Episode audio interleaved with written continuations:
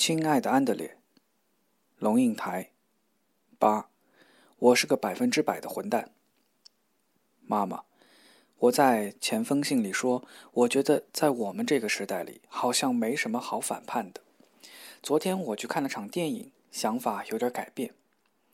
这个德国片子叫做《好日子过去了》，三个年轻人觉得社会很不公平。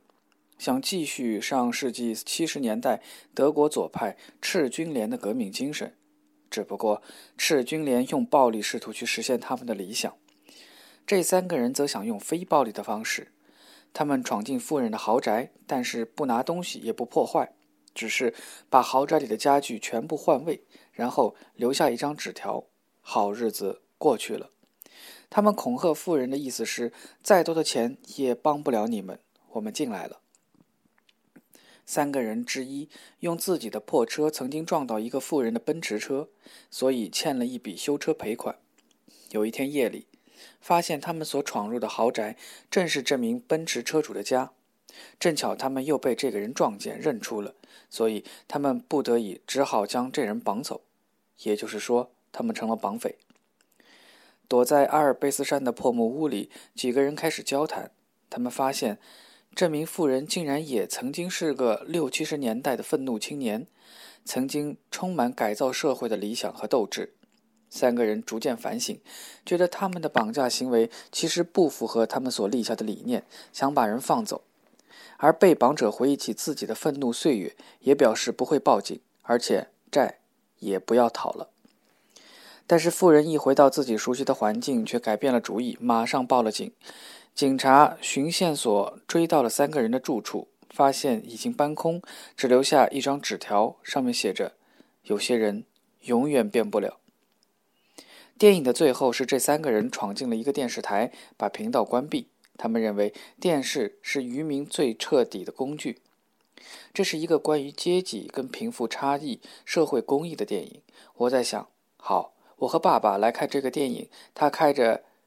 B M W 七四五的车，我穿着一件 Ralph Lauren 的白衬衫。我们住的小镇是全德国平均收入最高的小镇，那不正是这个电影中的坏人吗？世界上有那么多人在饿死的边缘，我们开豪车的，不是不是不道德？有些人做了一天的工还赚不够吃的，而我只是上学，什么工都不必做，生活舒服的像小王子一样。我可不可以心安理得呢？我也知道电视在操纵、玩弄人的思维和价值观，但是我继续坐在那里看电视。我也知道物质满到一个程度就失去意义，但是我仍旧享受物质的满。这个世界是不是真的没有什么值得反叛的东西了呢？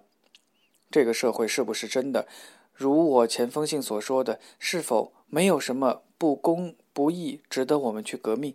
没有什么理想和价值值得我们去行动呢。我想是有的，还是有的。好，那我能干什么？我想出几个可能：一个是我可以变成一个行动者，拟定计划，上街去游行抗议。电影中的三个革命者之一说，他完全看穿了这个虚拟的 Matrix 一样的社会体制，而他拒绝与这个虚拟的 Matrix 共存。我觉得我只能看得出这个虚拟的结构的一部分，而且我还能忍受它。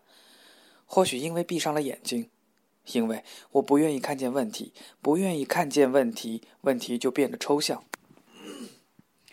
我的解决方案就是对问题视若无睹，假装看不见。如果我能把思想关掉更好，但是如果我决定把眼睛打开，看见世界的不公不义。我能怎么做呢？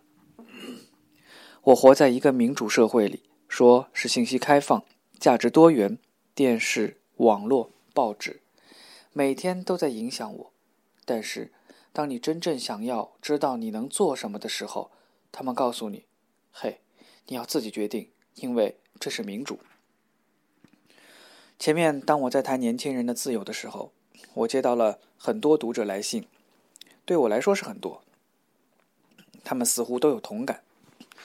这个世界没有什么好反叛的了，但是这个电影却好像在提醒了我：世界上那么多不公正存在，怎么可能没有反叛的需要？所差的只不过是在于你是否愿意看见，是否愿意站起来，行动不行动而已。最后，我就不得不问我自己：那么，你是不是要决定站起来呢？去行动？我真的认真的想了这个问题，然后，妈妈，我必须诚实的告诉你我的自我发现，你就当它是忏悔录吧。我发现。